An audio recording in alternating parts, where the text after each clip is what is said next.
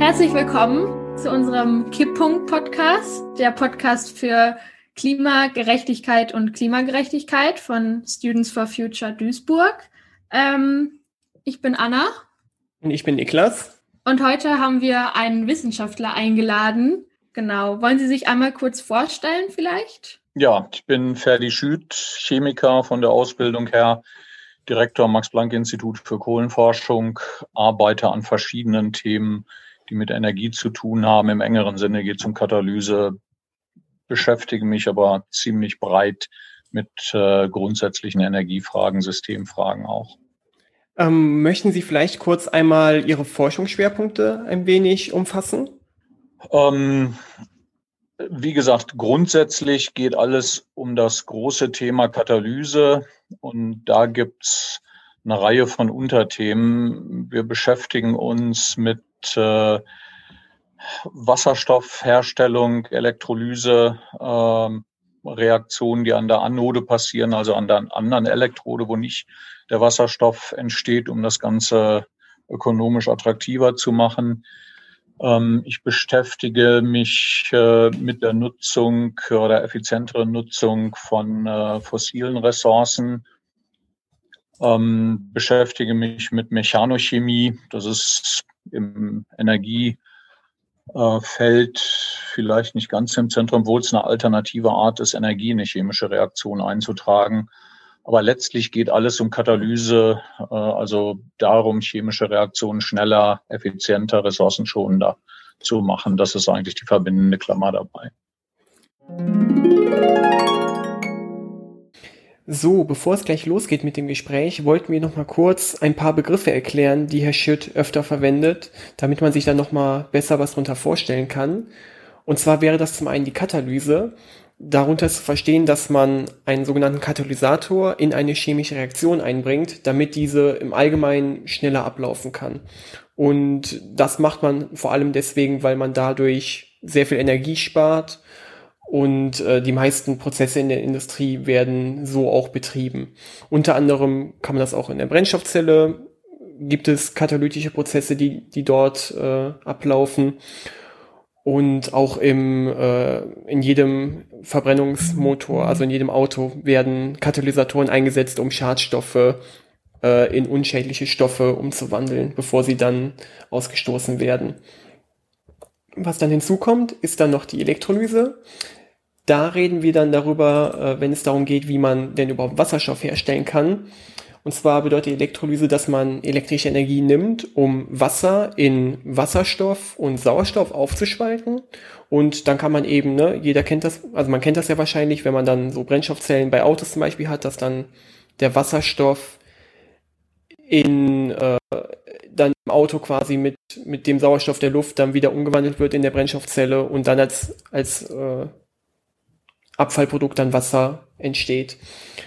Und zuletzt hätten wir noch die Reduktion, die er anspricht, vor allem in Bezug auf Eisen.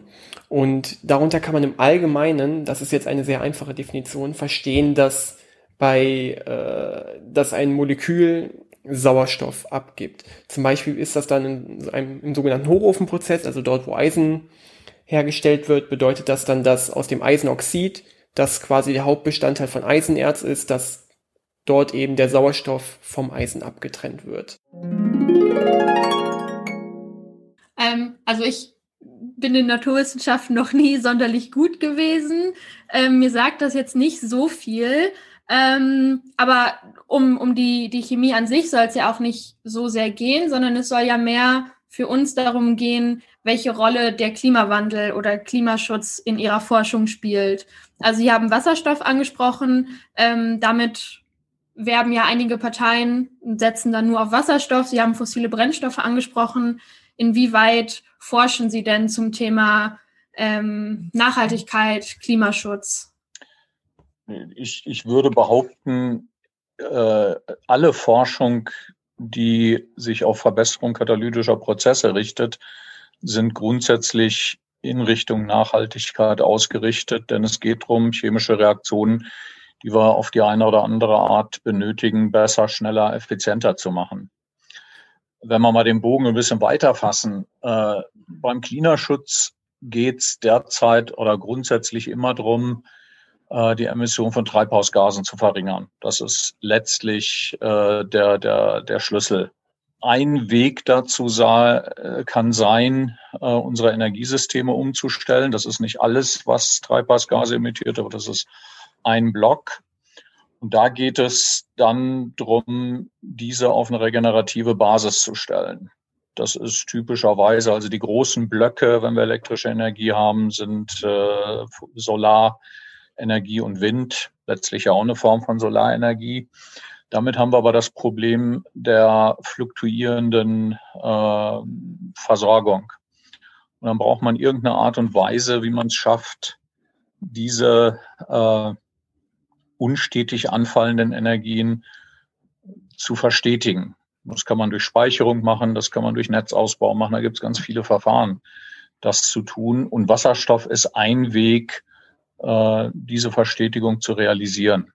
Wenn man da ganz, ganz äh, ähm, große Pläne verfolgt und äh, ähm, auch viele Jahre, vielleicht Jahrzehnte in die Zukunft extrapoliert, dann könnte man sich vorstellen, in Nordafrika, Australien, wherever in the world, äh, Photovoltaikanlagen zu installieren, mit diesen Photovoltaikanlagen Elektrolyseure zu betreiben, die Wasserstoff herstellen, aus der Luft CO2 einzufangen, den Wasserstoff zu nutzen, um das CO2 zu hydrieren.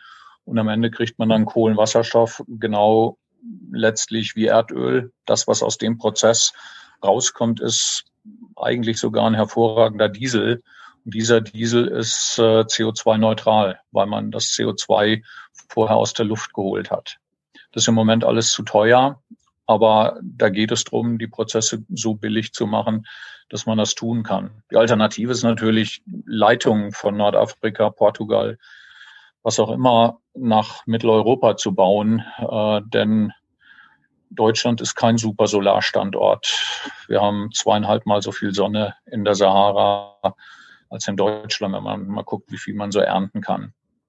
Und diese Prozesse sind typischerweise sind, sind all diese Prozesse katalytische Prozesse. Also ein Elektrolyseur zu betreiben, der Wasserstoff erzeugt aus elektrischer Energie. Dazu braucht man Elektrokatalysatoren, um dann mit CO2 und Wasserstoff Diesel herzustellen. Dafür braucht man Katalysatoren. Also das ist ein großes Paket, wo ganz viel zusammenhängt. Für wie wahrscheinlich halten Sie es denn, dass diese Art äh, der Energiegewinnung und Umwandlung, also in welchem Zeitrahmen bewegen wir uns da, wo wir sagen können, okay, das können wir jetzt in einem großen Maßstab bei uns äh, einsetzen? Äh, zehn Jahre. Na, zehn Jahre, das hängt sehr von politischen Entscheidungen ab. Wenn ich Entscheider wäre, würde ich als Bundesrepublik Deutschland mich mit einem Ölunternehmen zusammentun. Das sind die, die das Know-how haben, die die Infrastruktur auch für den Transport haben, die den ganzen Krams zur Verfügung haben und würde einem solchen Unternehmen für so eine Anlage eine Abnahmegarantie des Produktes geben. Denn man muss das, äh, muss diese Prozesse, man muss die Technologien in den Markt bringen. Im Moment ist das noch zu teuer. Das baut niemand auf unsicherer Basis, wie sich Systeme entwickeln. Äh, und deswegen braucht man hier ein klares Commitment, äh, so etwas zu tun. Das ist ein Element einer Energieinfrastruktur. Wie gesagt, wir werden auch in Deutschland Photovoltaik-Energie erzeugen und in Deutschland verteilen. Dann brauchen wir einen intensiven Netzausbau. Vielleicht schaffen wir es ja sogar, ein gesamteuropäisches äh, Stromnetz zu realisieren. Hochspannungsgleichstromnetz, was man braucht, um verlustfrei transportieren zu können. Das sind viele Fragen, die sich da stellen, aber äh, letztlich muss man drangehen. Wenn, wenn man ganz hart formuliert, eigentlich haben wir alle Elemente, um ein vollständig regeneratives Energiesystem zu implementieren. Wir müssen nichts Neues erfinden. Die Dinge haben wir teilweise nicht auf der Gigawatt-Skala und die sind in der Regel zu teuer. Also so ein Solarwasserstoff, wie ich ihn gerade beschrieben habe, unter günstigsten Bedingungen hat man den für 3,50 Euro das Kilo vielleicht. Wasserstoff, den ich aus Erdgas erzeuge, kostet einen Euro. Also das sind die Fragen, über die wir uns unterhalten. Aber grundsätzlich neue Wissenschaft müssen wir nicht erfinden. Wir können unser Energiesystem mit dem, was wir wissen, umstellen. Das heißt, eigentlich ist quasi das, was ja das Hindernis dafür, ähm, dass auf nachhaltige Energiegewinnung umgestellt wird, eigentlich nur der Preis, wenn ich das richtig verstanden habe. Das nur ist ein Wort, was aus drei Buchstaben besteht, aber das, das ist ein absoluter Killer. Im Moment jedenfalls, muss man ganz hart so sagen. Aber der Preis ist einer der wesentlichen Punkte. Ähm, wo, wobei selbst der Preis kein Riesenproblem ist. Das hätte vor 15 Jahren nie jemand vorhergesagt. Es ist im letzten September eine Ausschreibung für ein Photovoltaikkraftwerk in Portugal gewonnen worden. Diese Ausschreibung hat einen Kilowattstundenpreis von 1,3 Dollar Cent pro Kilowattstunde. Ich meine, Sie wissen vielleicht nicht auswendig, was Sie hier bezahlen. Gut, da sind Netzentgelte und alles drin. Wir zahlen 30 Cent für eine Kilowattstunde. Das zahlen Sie dem, dem äh, E-Werk. Und selbst wenn man sich die Gestehungskosten anguckt, Braunkohle, äh, Wind, Photovoltaik in Deutschland, dann liegen wir bei den billigsten Technologien im Moment so, boah, je nachdem, äh, wie, die, wie die Randbedingungen sind, aber sag mal fünf Cent ungefähr. Also fünf Cent die Kilowattstunde sind Gestehungskosten in Deutschland für elektrische Energie. Give or take a bit hängt sehr von der Detailtechnologie ab. Da ist 1,3 Cent in Portugal ein echtes Wort. Und das hätte vor 15 Jahren nie jemand vorhergesagt, dass man Photovoltaikstrom so billig produzieren könnte. Das Problem ist, in Deutschland geht's halt nicht ganz so billig. Und deswegen glaube ich, dass wir langfristig schon weiterhin auf Energieimporte angewiesen sind. Äh, und da könnte eben so ein Verfahren, mit dem man Wasserstoff erzeugt, äh, CO2 hydriert, eine Option sein, die Energie in großen Mengen äh, durch die Welt zu transportieren. Weil die, die Versuche, Gleichstromleitungen von Nordafrika nach Nordeuropa oder Mitteleuropa zu bauen, die hat es mit dem sogenannten Desertec-Projekt, von dem Sie vielleicht schon mal gehört haben, vor ungefähr zwölf Jahren schon mal gegeben. Ist aus verschiedenen Gründen gescheitert, aber die, die Infrastrukturproblematik und die Erlaubnis von äh, allen Ländern, die am Ende nicht viel davon haben, die Leitungen durch diese Länder zu bauen, war sicherlich eines der großen Probleme bei Desertec. Und deswegen braucht man vielleicht eine nicht leitungsgebundene Art, um die Energie äh, über die Welt zu verteilen. Was jetzt äh, den Wasserstoff angeht, soweit man das aus meiner Sicht in den Nachrichten immer hört, ist es so, dass, dass gesagt wird, okay, durch die Elektrolyse von Wasserstoff hat man erstmal einen sehr hohen äh, Energieverlust, dadurch, dass der Wirkungsgrad so gering ist. Können Sie dazu vielleicht was sagen? Ist das, kann man das äh, kompensieren? Ist das überhaupt relevant, je nachdem, in welchem Maßstab man das betreibt? Naja, der Wirkungsgrad, der, da würde ich nicht sagen, der ist so gering. Der ist für, ein, für einen großtechnischen Prozess gar nicht mal so schlecht. Das kommt darauf an, an welcher Ebene man rechnet. Aber man kann so über den Daumen zwei Drittel sagen. Also ein Drittel ganz über einen ganz groben Daumen wirklich. Ein Drittel der Energie, die vielleicht vom Solarpanel kommt, verliert man, aber zwei Drittel stecken nachher als Energie gespeichert im Wasserstoff. Und da ist jetzt die Frage, ist das Glas halb leer oder halb voll? Also für einen großtechnischen Prozess ist eine Effizienz von zwei Drittel schon verhältnismäßig gut. Und wenn der elektrische Strom photovoltaisch ein Dollar Cent 30 kostet und wir müssen nochmal äh, 50 Prozent draufschlagen, eben um wieder auf die 100 Prozent Energie zu kommen, naja, dann bin ich nach der Verstromung in Wasserstoff, nach, nach der Umwandlung des Photovoltaikstroms in Wasserstoff immer noch bei einem Preis von zwei Dollar Cent pro Kilowattstunde in Wasserstoff gespeicherte Energie. Das ist nicht fürchterlich viel. Die, die Betrachtung war allerdings jetzt nicht ganz korrekt. Da habe ich jetzt nur den Strom gerechnet. Man muss natürlich Anlagenkosten, Betrieb etc. auch mit reinrechnen. Also äh, ein bisschen teurer wird's. Aber rein energetisch verlieren wir, give or take a bit, ein Drittel.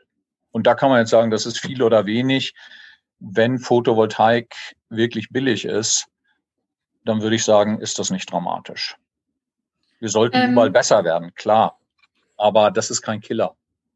Ich kann mir als Laie tatsächlich nicht so viel darunter vorstellen. Wie effizient sind denn herkömmliche Energiegewinnungsprozesse? Also Sie haben gesagt, bei Photovoltaik oder mhm. bei Solarenergie verliert man rund ein Drittel circa. Wie sieht das nee, denn nee, bei, bei, den bei der, bei der Umwandlung elektrischer Energie in Wasserstoff verliert man ungefähr ein Drittel.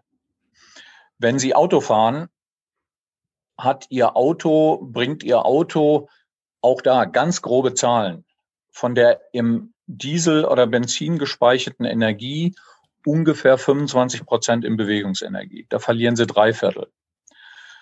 Unser deutscher Kraftwerkspark, ich müsste nachgucken, äh, hat eine Effizienz, wenn ich mich recht entsinne, von ungefähr 42 Prozent. der Durchschnitt des deutschen Kraftwerksparks. Also von der Energie, die im Gas, in der Kohle, was auch immer wir in so ein thermisches Kraftwerk reinstecken, kriegen wir 42 Prozent in, im Schnitt in elektrischen Strom verwandelt. Nageln Sie mich nicht auf die Zahl fest, die macht 43 oder 41 sein.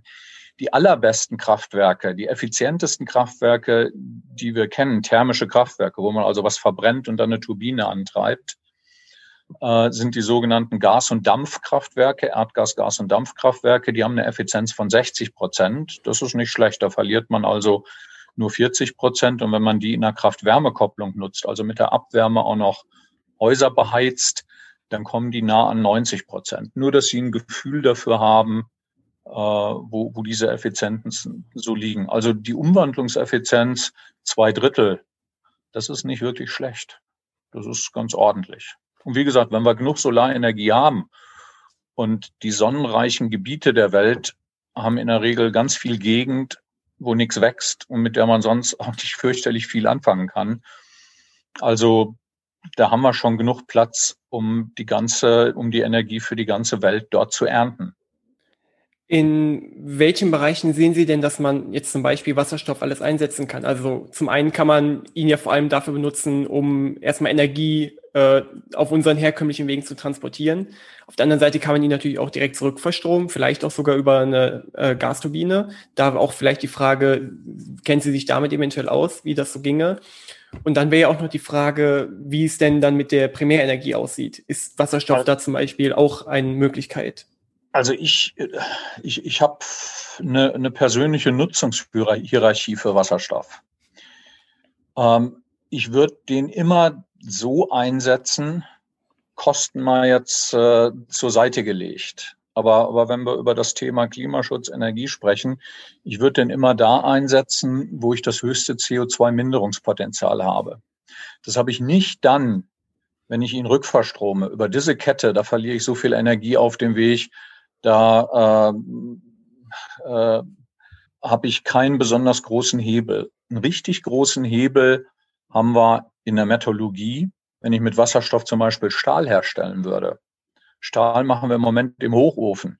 Da wird Kohle genommen, die wird verkokt und dann habe ich Koks im Hochofen und ich nutze die, das ist jetzt Naturwissenschaft, die Reduktionsmöglichkeit, die ich mit Kohlenstoff habe, um das Eisenoxid zu Eisen zu machen. Und dabei wird CO2 frei. Das, also die Kohle brauche ich nicht oder nur zum Teil dafür, um den Hochofen heiß zu halten. Die brauche ich hauptsächlich dazu, um den Sauerstoff aus dem Eisenoxid rauszuholen, um Roheisen zu bekommen. Wenn ich dafür Wasserstoff nehme, dann entsteht statt CO2 als Produkt Wasser, H2O. Und bei solchen Prozessen habe ich wirklich große Hebel, wenn ich Wasserstoff einsetze. Also ich würde erstmal versuchen, den Wasserstoff dort zu nutzen, wo er viel Effekt hat. Und das ist Metallurgie, wo ich sonst Koks nehme. Und das ist die chemische Industrie, wo ich den Wasserstoff als Rohstoff sonst aus Erdgas herstelle. Äh, bei der Verstromung, Wasserstoff, Rückverstromung, das würde ich erst äh, quasi als, als letzten Schritt tun. Denn auf der Kette verlieren sie viel Energie. Die, Brenn die, die Verstromung oder die Umwandlung von Strom in Wasserstoff hat eine Effizienz von zwei Drittel. Dann muss man gewisse Verluste für Transport etc., Speicherung abziehen und die Rückverstromung von Wasserstoff mit dem effizientesten einfach so laufenden Systemen, das sind Brennstoffzellensysteme, hat auf Systemebene eine Effizienz von ungefähr 50 Prozent. Das heißt, sie verlieren erstmal irgendwas wie ein Drittel, kommen also auf 66 Prozent bei der Herstellung des Wasserstoffs. Dann sagen wir mal, verlieren wir nochmal 10 Prozent beim äh, äh, Transport, Speicherung etc. Dann sind wir auf irgendwas wie paar 50 Prozent. Und dann haben wir eine 50 Prozent effiziente äh, Brennstoffzelle auf Systemebene. Naja, da bleibt von der Anfangsenergie 30 Prozent über. Wenn ich die Chance habe, die elektrische Energie direkt zu nutzen, dann mache ich das. Dann fange ich nicht erst an, zwischendurch Wasserstoff zu machen. Aber wenn ich Kohlenstoff in Chemieprozessen ersetzen kann, da habe ich einen echt großen Hebel. Da würde es sich also durchaus lohnen, den Wasserstoff einzusetzen. Da würde ich ihn zuerst einsetzen. Okay. Ähm, wir haben ja jetzt schon viel über Ihre Aufgabe oder Ihren Beruf als Wissenschaftler gesprochen. Ähm, damit dieser Podcast nicht zu naturwissenschaftlich wird, sag ich mal, ähm, wäre vielleicht noch eine Frage, die mich persönlich auch sehr interessiert. Ähm, sind ja auch unter anderem in der Ringvorlesung von den ich glaube, UDE for Future ähm, ja. dabei, machen also auch ein bisschen Öffentlichkeitsarbeit, wenn man das so sagen kann. Wo sehen Sie dann gesellschaftlich quasi Ihre Rolle, nicht nur Sie persönlich, sondern die Wissenschaftler, die zu den Themen forschen? Welche Rolle nehmen die in der Gesellschaft ein oder vielleicht nicht nur in der Gesellschaft, sondern auch im, im Kampf gegen den Klimawandel? Also zu, zum einen ist die Erkenntnis, dass der Klimawandel ein Problem ist, aus der Wissenschaft gekommen. Es sind also diejenigen, die quasi die, die Alarmgeberfunktion haben. Äh, dann glaube ich fest, dass Wissenschaftler eine Kommunikationsaufgabe haben. Und da muss man jetzt hart sagen, vieles davon ist Naturwissenschaft. Vielleicht gelingt mir das nicht immer, das so rüberzubringen, wie man es rüberbringen muss. Aber die Basis ist Naturwissenschaften. Und an, an naturwissenschaftlichen Gesetzen, an Naturgesetzen kommen wir nicht vorbei. Da können wir uns auch nicht drum rummogeln. Und dann glaube ich, und also wie gesagt, das müssen wir versuchen, vernünftig darzustellen, dass Menschen äh, zumindest ein Gefühl dafür haben, was als naturwissenschaftliche Basis äh, beim Kampf gegen den Klimawandel zu beachten ist. Und dann hat Wissenschaft meiner Ansicht nach die Aufgabe, Optionen bereitzustellen. Jeder von uns hat äh, eine bevorzugte Lösung für das Klimaproblem, für das Energieproblem und so weiter. Da kann ich bestimmte Argumente aus wissenschaftlicher Sicht vorbringen, aber die Lösung dieses Problems ist keine reine wissenschaftliche Frage. Das ist eine gesellschaftliche Frage, das ist eine Frage von Verteilungsgerechtigkeit, das ist eine Frage von äh, Demokratie. Da hängen so viele Dinge drin, dass man diese Antwort nicht auf rein wissenschaftlicher Ebene geben kann. Das ist eine Antwort, die muss Gesellschaft, Politik geben. Und Wissenschaft kann nur Optionen bereitstellen, wie man unterschiedliche Pfade in eine, äh, ich, ich sag mal, klimaneutralere Zukunft äh, ausgestalten kann. Äh, ich würde mir nicht anmaßen zu sagen, genauso müssen wir es machen. Ich habe, also ich weiß, was ich tun würde, wenn ich der König der Welt wäre und das System regieren dürfte. Aber ich weiß, dass so die Welt nicht funktioniert. Und deswegen muss man für äh, seine Lösung äh, Argumente vorbringen, diskutieren. Aber am Ende kann Wissenschaft wirklich nur die Optionen geben und quasi wenn-dann-Beziehungen aufstellen. Wenn ihr das macht, dann passiert das. Das kann man an vielen Stellen, zumindest solange man sich auf den naturwissenschaftlichen Bereich beschränkt, äh, so formulieren. Dann kommen die gesellschaftlichen Fragen rein, politische Fragen rein, was auch immer. Und das muss insgesamt zu einer Gesamtlösung zusammenkommen. Wissenschaftler haben zum einen eine besondere Rolle, zum anderen sind sie Teil von Gesellschaft und müssen an der Erarbeitung gesellschaftlicher Probleme äh, mit den ganz normalen Mechanismen, wie sie bei uns etabliert sind, äh, mitarbeiten. Ein Problem, beziehungsweise eine Stärke, beziehungsweise auch die Stärke der Wissenschaft ist ja an und für sich auch, dass sie immer an sich zweifelt. Also wie Sie ja schon gesagt haben, man versucht, man sagt, das, wovon man sicher ist, dass man da Aussagen treffen kann, das wird behauptet und man stellt, wenn dann Beziehungen auf. Dennoch hat man als Normalbürger momentan das Gefühl, dass wenn es doch jetzt klare wissenschaftliche Fakten gibt, und da reden wir jetzt nicht nur in den letzten Jahren drüber, sondern schon seit Jahrzehnten. Man hatte das Gefühl, wenn doch es eigentlich alles so klar ist und wir kennen uns ja auch mit dem, wir wissen ja schon auch über längere Zeit, wie es mit dem Klimawandel aussieht. Und Wissenschaft gibt ja auch Möglichkeiten an, wie man jetzt aktiv vorgehen kann.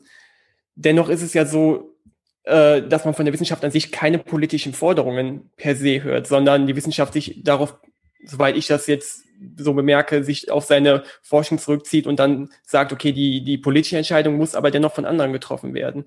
Aber irgendwie hat man ja auch das Gefühl, dass das momentan, dass dadurch ja man auch in eine Art Stillstand reinkommt. Sehen Sie da irgendwelche Handlungsspielräume für Wissenschaftler, wo man noch mehr, wo man noch mehr handeln müsste? Ne, also ich, ich glaube nicht, dass Wissenschaft äh, äh, nicht deutlich sagt, was man tun müsste. Wenn ich jetzt mal den, das International Panel on Climate Change nehme, die die Klimamodellierungsrechnung machen und die diese Warnfunktion, die ich eben mal äh, kurz skizziert habe, auch intensiv ausgefüllt haben, die haben eine ganz klare politische Aussage gemacht. Die haben gesagt, wir müssen den Klimawandel auf zwei Grad reduzieren. Und diese Aussage ist eine politische Aussage, das ist keine wissenschaftliche, muss man ganz hart sagen. Denn natürlich ist die Welt nicht gerettet, wenn wir bei 1,99 Grad sind. Und natürlich geht die Welt nicht auf der Stelle den Bach runter, wenn wir bei 2,01 Grad sind. Diese zwei Grad sind eine politische Aussage, weil man mit einem griffigen Element in so eine Diskussion reingehen muss. Da kann man nicht mit einer extrem differenzierten Argumentation reingehen. Da kann man nicht sagen, wenn wir das machen, dann kriegen wir vielleicht 1,67 Grad mit einer Fehlerbreite von 0,3 Grad, sondern man muss da mit einer klaren Position reingehen.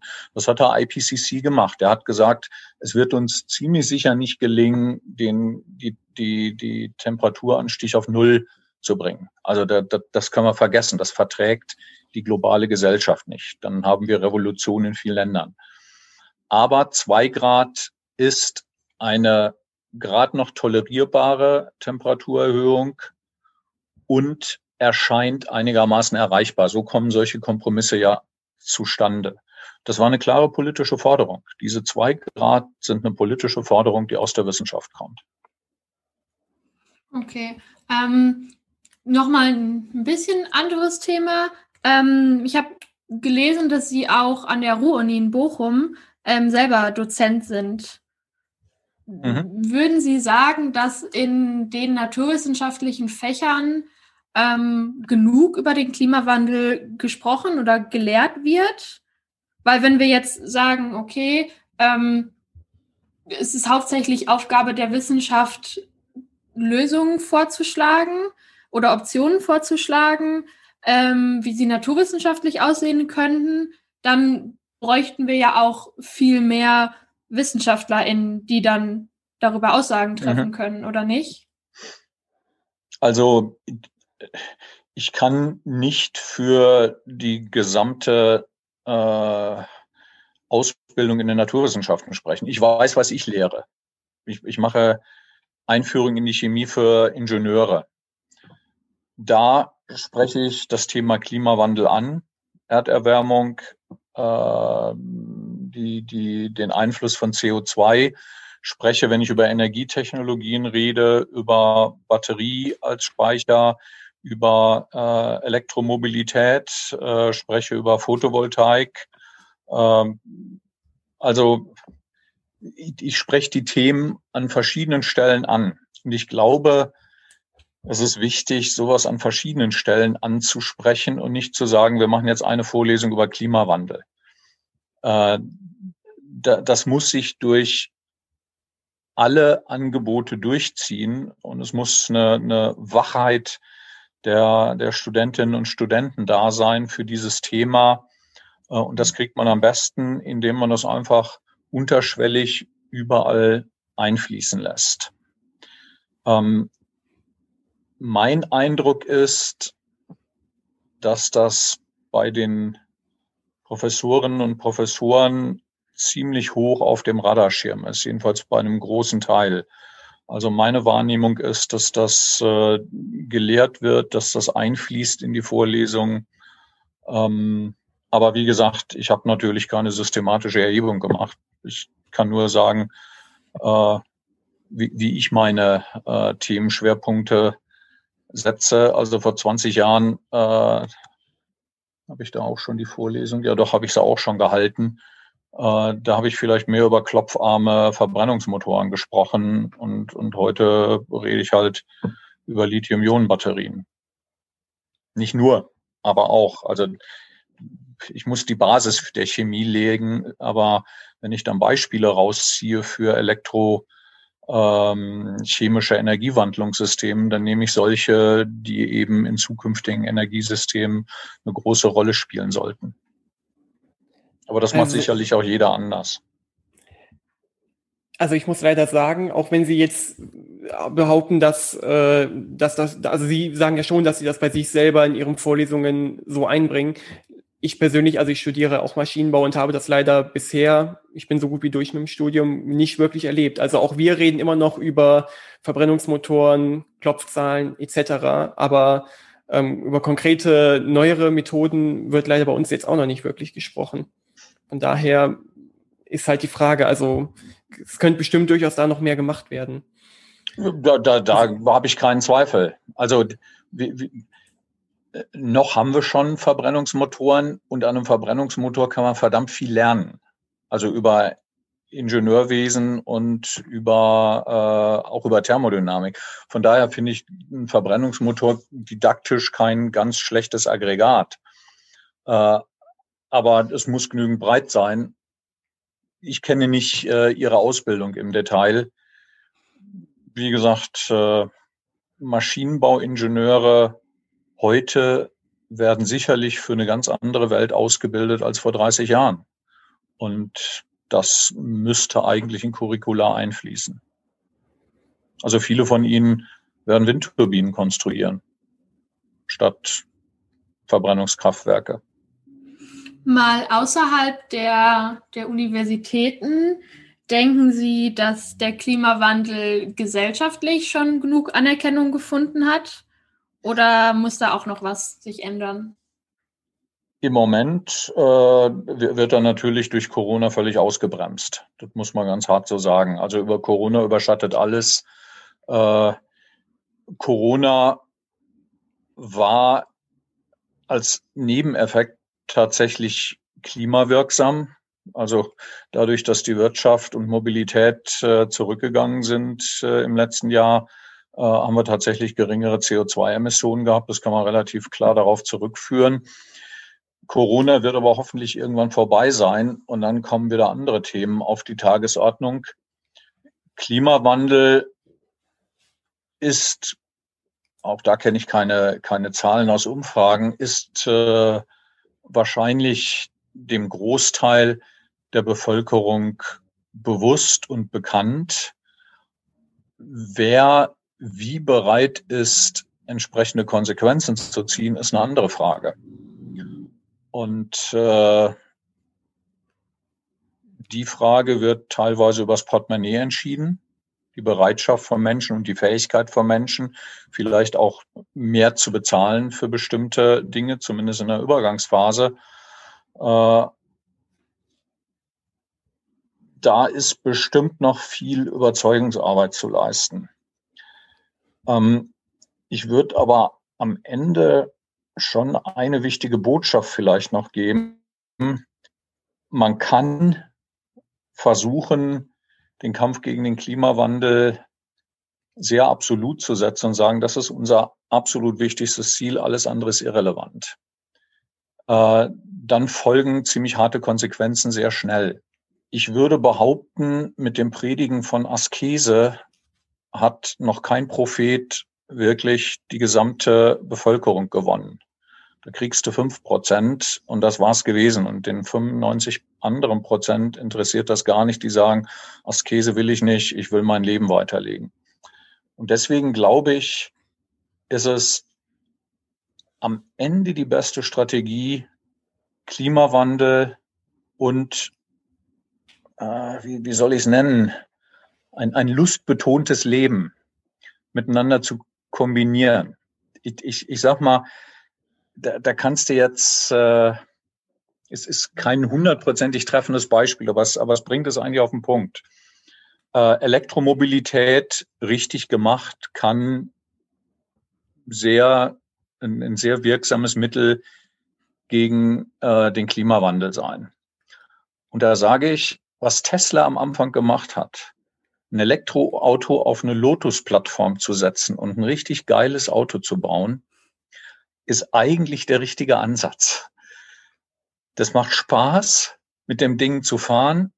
Und wenn der Strom regenerativ produziert wird, ist das Ganze auch noch zumindest einigermaßen klimaneutral. Das Auto muss natürlich produziert werden und so weiter. Aber am Ende muss es sich geil anfühlen, klimaschonend zu handeln.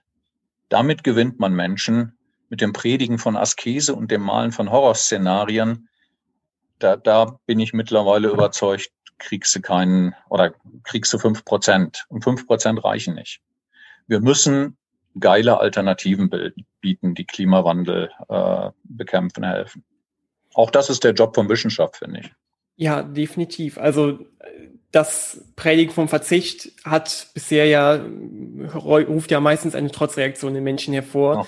Dennoch ist es aber ja leider auch so, dass wir unseren momentanen Lebensstil in der westlichen Welt so erstmal nicht weiterführen könnten.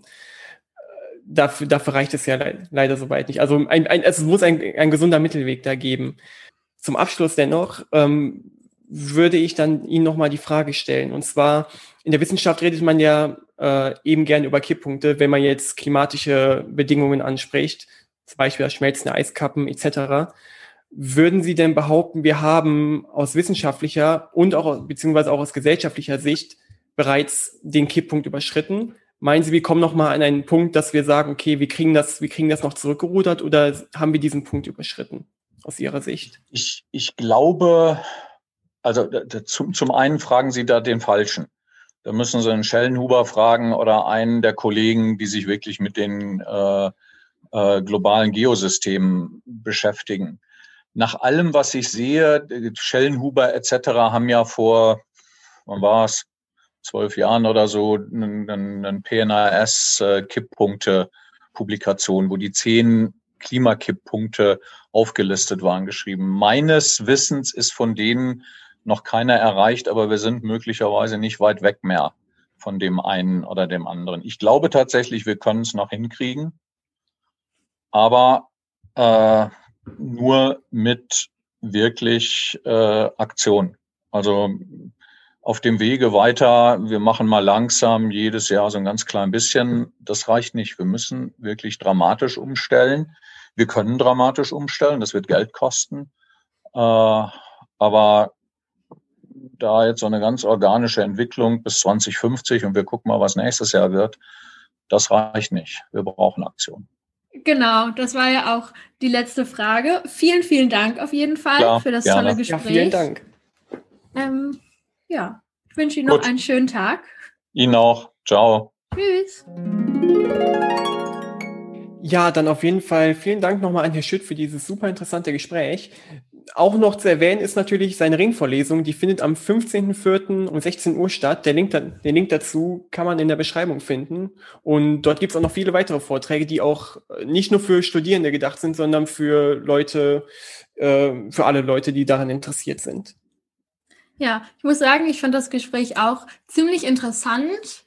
An einigen Stellen habe ich mich zurückversetzt gefühlt in den Chemieunterricht. Es war doch relativ sehr ja, wissenschaftlich, aber ähm, ich glaube, das ist auch sehr wichtig, um irgendwie die Zusammenhänge vom Klimawandel zu verstehen und vor allem die, die Lösungen, also was wir brauchen, um auf E-Mobilität umzusteigen, zum Beispiel, ob das jetzt so das Ziel ist oder nicht, aber das wird ja von der Regierung aktuell so geplant. Ähm, genau, das ist ja doch sehr wichtig für das Verständnis. Ähm, ich fand es aber alles in allem doch sehr interessant. Ich habe ein paar Sachen mitgenommen auf jeden Fall. Ich fand es gut, dass er die Rolle zwischen oder von WissenschaftlerInnen nochmal klar gemacht hat. Also die sind ja eben nicht da, um zu sagen, wir müssen das machen, sondern eben der den EntscheidungsträgerInnen quasi Vorschläge zu geben. So, hey, mach das, dann wird das passieren. Das fand ich doch, glaube ich, sehr gut. Ja, auf jeden Fall. Ich äh, muss auch zugeben, also am Anfang wurde es wahrscheinlich ein bisschen zu wissenschaftlich. Man hätte eventuell auch eventuell noch weiter drauf nochmal kurz fragen können, was, was er jetzt, was diese Begriffe, die er da in den Raum geworfen hat, nochmal, dass er die nochmal ein bisschen ausführen kann. Was mich persönlich wirklich äh, super stark überrascht hat, ist, dass er gesagt hat, dass die, äh, dass die Herstellung von Wasserstoff, dass, dass die äh, quasi aus Strom Wasserstoff herzustellen, dass, dass man dabei einen Wirkungsgrad von zwei Dritteln hat. Und das hat mich wirklich total äh, erstaunt. Ich hatte immer um die, also in meinem Kopf hatte ich sowas mit 10 bis 20 Prozent, dass das jetzt wirklich doch einen so, einen so guten Wirkungsgrad hat, äh, ist natürlich mega krass. Und da stellt sich natürlich dann umso mehr die Frage, wieso hört man, also wieso passiert so wenig insgesamt, wenn doch, wenn es doch auch wissenschaftlich technisch Lösungen gibt. Und äh, ja, also anscheinend, man hat ja schon irgendwie gemerkt, die Wissenschaft, die ist sich sehr einig und anscheinend liegt es wirklich nur an den Volksvertretern, die dann politisch eben nicht das umsetzen, was die Wissenschaft ihnen sagt. Das hat man heute wahrscheinlich einmal mehr festgestellt. Genau, ich äh, habe mich sehr bestätigt gefühlt in der Überzeugung, äh, dass wir in diesem System den Klimawandel nicht stoppen können, weil er ja auch gesagt hat ganz deutlich, dass der Preis ein großer Faktor ist, ähm, weil es sich einfach nicht lohnt. Und wir dürfen, glaube ich, nicht mehr ähm, Innovationen nur dann umsetzen, so klimafreundlich oder so, so gut fürs Klima sie auch sein mögen, wenn sie sich rentieren, sondern wir müssen sie, auch wenn sie sich ökonomisch, finanziell überhaupt nicht lohnen, müssen die sie umsetzen in der Theorie, ähm, um das Klima zu retten. Aber das funktioniert halt in diesem System, was ja auf Profit aus ist, nicht. Und darum, also darin habe ich mich sehr bestätigt gefühlt. Ähm, ich glaube, das ist auch wichtig für unsere Arbeit, ähm, dass wir unsere Argumente nicht aus der, also dass Menschen sehen, dass wir unsere Argumente nicht aus der Luft greifen, sondern es gibt WissenschaftlerInnen, die sagen, ähm, genau diese Innovation, genau diese Technik brauchen wir, ähm, aber das verträgt sich quasi nicht mit unserem System. Ich weiß nicht, ob du mir folgen kannst, Niklas. Ja, ja, schon, schon definitiv. Was, was ich mich aber frage, ist, dass er hat ja gesagt, dass man durchaus in der Lage ist, in Portugal jetzt zum Beispiel oder halt in, in Afrika, dass man Anlagen bauen kann, so dass man auch äh, Strom für ein Cent, zwei Cent, drei Cent die Kilowattstunde produzieren kann. Und dann frage ich mich schon, okay, das ist doch in unserem, in unserem System, ist das doch ein, ein wirtschaftlicher Anreiz, wenn man es, also wenn man es großskalig genug umsetzen würde, dann, dann wäre das ja gegeben. Also stellt sich für mich jetzt immer noch die Frage, es könnte ja systemisch auch irgendwie gemacht werden. Man, ökonomisch scheint das ja möglich zu sein. Wieso wird es trotzdem nicht gemacht? Also da könnte man, das, das ist mir jetzt noch ein bisschen als Punkt offen geblieben, warum man das immer noch trotzdem nicht macht. Ja, genau. Aber wie er auch schon gesagt hat, es gibt dann auch eine Grenze. Also die Wissenschaft schreibt ja nicht vor, hey, wir müssen das machen, sondern es sind ja dann immer noch die PolitikerInnen, die das entscheiden, die da die EntscheidungsträgerInnen sind. Ähm, und solange da nicht fürs Klima entschieden wird, ähm, wird sich da, glaube ich, leider nichts ändern. Aber ja, ich fand es ein sehr interessantes Gespräch ähm, und ich freue mich auf jeden Fall auf die nächsten Folgen. Ja, da kann ich mich auf jeden Fall nur anschließen. Hallo, wir sind's nochmal. Ähm, es ist jetzt eine Woche später. Wir haben uns die Folge nochmal angehört, die wir aufgenommen haben mit Ferdi Schüt, dem Wissenschaftler. Und uns sind ein, zwei Sachen aufgefallen, über die wir vielleicht nochmal kurz reden möchten. Zum einen wäre da das Desert-Projekt, was er angesprochen hat, bei dem Solarenergie aus Afrika oder bei dem Solarenergie in Afrika erzeugt wird und diese dann über Infrastrukturen nach Europa gelangt. Das ist uns im Gespräch nicht so doll aufgefallen, aber jetzt möchten wir das einmal kurz kritisch hinterfragen und einfach anmerken, dass es nicht unbedingt der beste Weg ist, wenn Länder aus dem sogenannten globalen Süden ähm, dafür sorgen müssen, dass wir in Europa Strom haben. Das Ganze basiert auf kolonialen Konzepten, dass der Süden dafür verantwortlich ist oder dass Staaten in Afrika dafür verantwortlich sind, dafür sorgen müssen, dass wir in Europa Strom haben. Ähm, und das war uns sehr wichtig, dass wir das noch einmal einfach anmerken. An diesem Konzept ist sicherlich nicht alles falsch ähm, und daran, dass wir in Deutschland zu wenig oder weniger Solarenergie erzeugen können, als das in Ländern, die näher am Äquator sind, ist natürlich, also das können wir einfach nicht ändern, aber uns war trotzdem wichtig, das noch einmal anzumerken. Ja, ähm, als nächsten Punkt, den wir noch mal kurz erwähnen wollten, äh, wollten wir noch mal kurz die E-Autos ansprechen. Das äh, ist ja auch kurz als Thema aufgekommen. Und äh, natürlich ist es so, dass E-Mobilität an und für sich natürlich erstmal besser ist als, äh, als Verbrennungsautos, beziehungsweise generell äh, Verbrennungsmotoren, wenn man sie jetzt aus fossilen Energieträgern betreibt.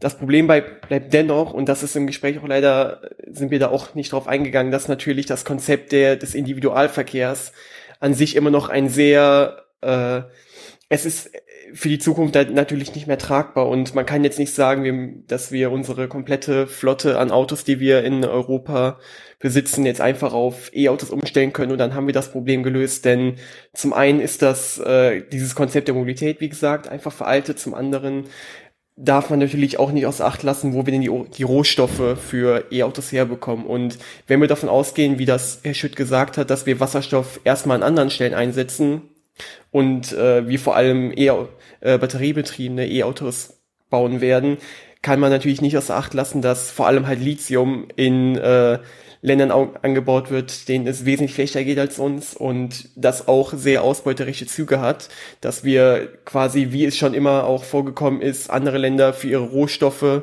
äh, ausbluten lassen, aber und uns dann selber dadurch unseren Luxus aufrechterhalten. Und das ist auch ein Konzept, über das man nachdenken sollte und man das jetzt nicht einfach so wegwinken darf. Das wollten wir auch nochmal erwähnen. Genau, ähm, das wär's dann auch soweit. Äh, wir hoffen natürlich, es hat euch gefallen und äh, ja, bis dann und wir hoffen, dass wir uns beim nächsten Mal. Tschüss. Genau, bis zum nächsten Mal. Tschüss.